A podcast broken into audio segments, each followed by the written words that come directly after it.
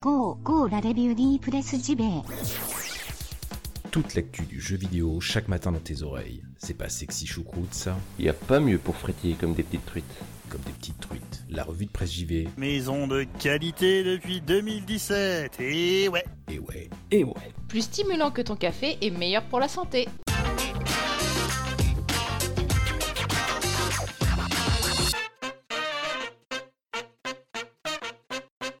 Nous sommes le mercredi 17 avril 2019 et bienvenue dans votre revue de presse JV, votre podcast quotidien qui vous parle de jeux vidéo chaque matin. Les habitués ne le savent que trop bien, le mercredi c'est 100% Japon et ce matin j'ai bousculé un petit peu le programme, hein. j'avais prévu des, news de, gaming nous venant eh ben, du Japon justement, mais mais mais mais, mais euh, l'actualité est assez euh, brûlante et est tombée en fin d'après-midi hier les toutes premières informations officielles sur la PlayStation 5. Oui, alors attention, là on ne parle pas d'une vidéo euh, euh, buzz ou d'un papier qui n'a pour but que de générer du clic à foison avec des infos un petit peu farfelues. Non, là on parle de vraies infos et donc on va y revenir bah, pas plus tard là que dans, que dans quelques secondes.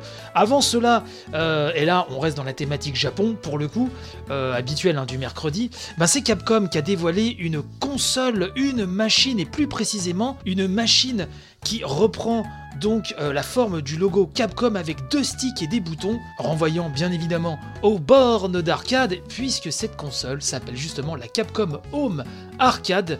Elle a été annoncée hier, elle sortira le 25 octobre et pourra se brancher en HDMI et sera alimentée par un port micro USB. Bon ça c'est du classique. Elle aura aussi une carte Wi-Fi hein, pour se connecter et consulter les classements en ligne. Alors, le prix est assez énorme, hein, 229,99€. C'est assez, euh, assez cher, euh, sachant qu'il n'y a que 16 jeux. Alors, c'est 16 euh, titres vraiment des chefs-d'œuvre. Hein. Street 2, Final Fight, Ghouls and Ghosts, j'en passe et des meilleurs. L'hallucinant Alien vs Predator, un beat'em up. vraiment euh, de folie. Mais voilà, euh, c'est assez cher, effectivement. C'est vrai que pour ce prix, on aurait pu s'attendre à plus de titres. Avis euh, à ceux qui peuvent, déjà. C'est vrai que l'objet est très très beau. Moi, étant un grand fan de Capcom, je vous avoue que si j'avais les moyens, j'aurais peut-être réfléchi. mais là, ce prix-là, c'est voilà, c'est pour moi, c'est quasi, c'est pas atteignable. Donc, vous me direz ce que vous en pensez. Hein. À de Presse, j'y vais tout coller. Le compte Twitter des champions. Avant qu'on parle de la PlayStation 5, J'aimerais aussi vous signaler qu'il y a un concours. Vous le savez, régulièrement, on vous fait gagner de bien beaux bouquins avec Third Edition. Et le prochain à passer euh, par le concours de l'émission, eh ben, c'est The Witcher, l'ascension de The Witcher, le nouveau roi du RPG. C'est un bouquin écrit par Exerve, hein, ex-Gamecult, hein, et qui, entre autres, hein, euh, streamer très célèbre, notamment des Souls, et euh, qui maintenant travaille, si je ne fais erreur, dans le, dans le développement. Il me semble qu'il est game designer maintenant. Et, ben, c'est un superbe ouvrage qu'on vous fait gagner. Comme d'habitude, il faudra répondre à une question, question que je vous poserai dans l'édition de vendredi. Il faudra répondre en DM, hein, en message privé sur Twitter, à de presse JV tout collé. Vous le savez, c'est mon petit plus, hein, c'est le petit plus euh, Periglioni. Bon, vieille référence, si certains euh, la captent. Hein, euh, bah, ça me fera bien plaisir déjà. le petit plus de l'émission, effectivement, c'est qu'il n'y a pas besoin de RT ou de follow. Vous m'envoyez juste, une fois que vous aurez entendu la question dans l'édition de vendredi, vous m'envoyez votre réponse par DM sur Twitter. Les DM donc sont ouverts. Tirage au sort. Et le gagnant sera dévoilé dans l'édition de lundi prochain. Alors, on va passer à la PlayStation 5. Qu'est-ce qui s'est passé? Pourquoi? Comment? Donc l'événement, n'est-ce pas, s'est passé hier après-midi puisque le compte Twitter officiel PlayStation a partagé un article mis en ligne par Wired qui a pu s'entretenir avec Marc Cerny, l'architecte de la PlayStation 4, et donc qui là balance euh, de vraies infos officielles sur la PlayStation 5. Alors je rappelle, vous le savez que Sony, ça c'est vraiment une grande première, ne sera pas présent à l'E3 prochain. Sony va faire sa com comme il veut, comme un grand, à l'instar hein, d'un Nintendo, euh, et c'est Nintendo Direct. Et donc des informations sur la PlayStation 5 donc, ont été données par le beau Marc. Et la première info, c'est que la PlayStation 4 ne sortira pas cette année. Non, ce ne sera pas pour 2019, donc ça, il faut se faire à l'idée.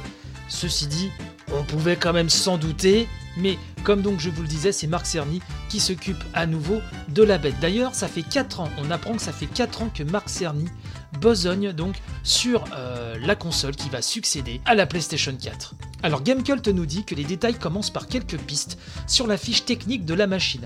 Sans surprise, nous dit-on, AMD est de retour pour fournir un CPU 8 cœurs basé sur la troisième génération de sa gamme Ryzen. Plus exactement, la micro-architecture Zen 2 avec une gravure de 7 nanomètres.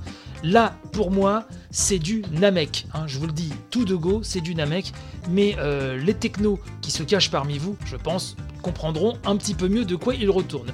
On nous explique quand même sur Gamecult, hein, Jarod plus exactement, euh, que c'est une variante issue de la famille Radeon Navy. hein. le GPU personnalisé sera de son côté compatible avec le Ray Tracing, technologie de gestion de l'éclairage à la mode ces temps-ci dans les plus grosses cartes graphiques PC. Créer un fossé graphique est quelque chose de naturel pour une nouvelle console.